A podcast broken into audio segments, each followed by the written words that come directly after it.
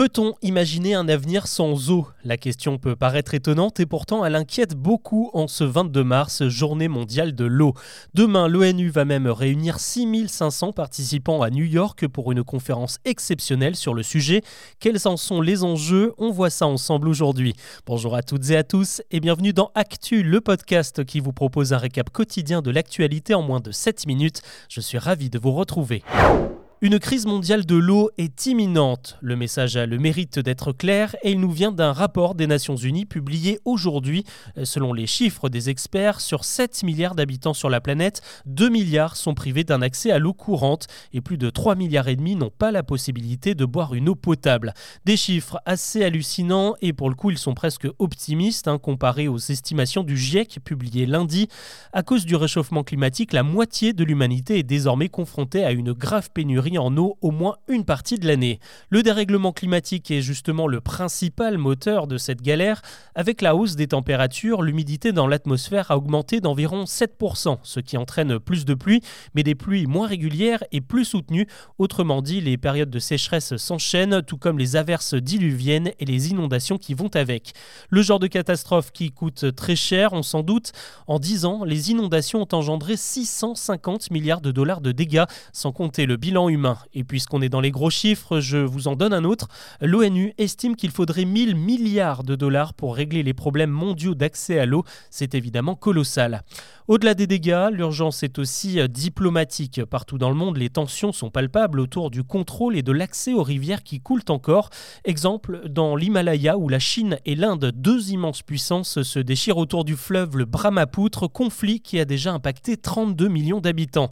Alors évidemment, on ne pense pas à tout ça hein, quand on laisse le robinet ouvert quand on se lave les dents. Mais la France aussi est concernée. La sécheresse qui nous guette depuis janvier fait déjà la une de l'actualité. Alors comment peut-on agir? Eh bien en prenant conscience déjà que l'eau potable est le deuxième secteur le plus gourmand après le refroidissement des centrales nucléaires. Pour ceux qui aiment plutôt l'eau en bouteille, pourquoi pas, mais c'est aussi une grosse source de CO2 responsable du réchauffement et donc de la diminution des ressources en eau. Un litre d'eau en bouteille équivaut au bilan carbone de plus de 3000 litres d'eau courante. Hasard du calendrier ou pas, la marque Badois annonce aujourd'hui la disparition de ses bouteilles colorées. Vous savez, les vertes et les rouges, elles seront euh, transparentes désormais pour faciliter leur recyclage et leur réemploi. L'actu ce mercredi, c'est aussi ce grand entretien d'Emmanuel Macron à 13h sur France 2 et TF1. Le président s'est expliqué sur son passage en force pour faire adopter la réforme des retraites. Une réforme qui ne lui fait pas plaisir non plus, selon ses mots, mais qui est nécessaire vu la situation économique et notamment celle de la dette. Il en a profité pour annoncer des mesures pour imposer euh, par exemple une meilleure répartition des bénéfices envers les salariés dans les entreprises qui affichent des profits exceptionnels. Il prépare également une hausse des salaires dans les métiers où les revenus sont en dessous du minimum légal. Il a aussi affirmé sa confiance dans son gouvernement, toujours dirigé par Elisabeth Borne. En tout cas, cette intervention ne remet pas en cause ce nouvel appel à la grève et à manifester demain partout en France contre la réforme. Du côté des profs, les syndicats annoncent entre 40 et 50% de grévistes dans le primaire. Sur les rails, les prévisions ne sont pas encore disponibles, mais la SNCF recommande à tous les voyageurs d'annuler ou de reporter leur trajet car le réseau sera extrêmement perturbé. À Paris, la RATP annonce un trafic là aussi très limité avec une rame sur trois et des lignes opérationnelles uniquement le matin ou en fin d'après midi jusqu'à 19h30. Enfin, à la pompe, la pénurie progresse. 13% des stations-service sont désormais en difficulté dans 34 départements, mais ça va un petit peu mieux dans le sud-est où les livraisons ont repris après le déblocage et les réquisitions au dépôt de Fos-sur-Mer hier. Un gros chèque maintenant, et il est signé par le Fonds monétaire international qui veut aider l'Ukraine à se remettre sur pied. Le pays va bénéficier d'une aide de 15 milliards et demi de dollars, de l'argent qui servira sur le long terme pour rebâtir les infrastructures détruites par les Russes et relancer l'économie. Pour le FMI, cela doit aussi faciliter l'entrée de l'Ukraine dans l'Union européenne quand le conflit sera terminé. Un mois de plus pour profiter de la vie. Aujourd'hui, l'Institut d'études démographiques vient de publier ses derniers résultats sur l'espérance de vie en France.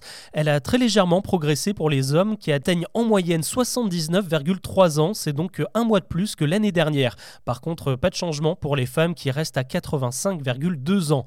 Le seul point noir de ce bilan, c'est qu'on n'a pas vraiment rattrapé notre niveau d'avant Covid. Autre enseignement, le baby-boom post-pandémie n'a pas eu lieu. On a même fait un peu moins d'enfants que d'habitude l'an dernier. Elles sont indispensables pour près de 700 000 étudiants chaque année. Les bourses sur critères sociaux vont bientôt être attribuées et le début des demandes, eh bien, c'est aujourd'hui. Il faut avoir moins de 28 ans pour faire une première demande et être inscrit dans un établissement public ou privé. Les dossiers de demande peuvent être faits sur Parcoursup directement. Un simulateur est également disponible sur le site internet du Crous. Vous avez jusqu'au 15 mai pour faire vos démarches. Allez, on termine avec un exploit, celui de l'espagnol Alex Roca Campillo. Dimanche dernier, il a bouclé le marathon de Barcelone en 5h51. Alors moi perso, je m'écroule au bout de 10 km, mais lui, il a terminé la course alors qu'il souffre d'une paralysie cérébrale avec un handicap physique à 76%. La vidéo de son arrivée fait des milliers de vues sur le net. C'est la première fois qu'un coureur réalise une telle distance avec un handicap aussi lourd. Voilà ce que l'on peut retenir de l'actu ce mercredi. Je vous dis à demain pour un nouveau récap.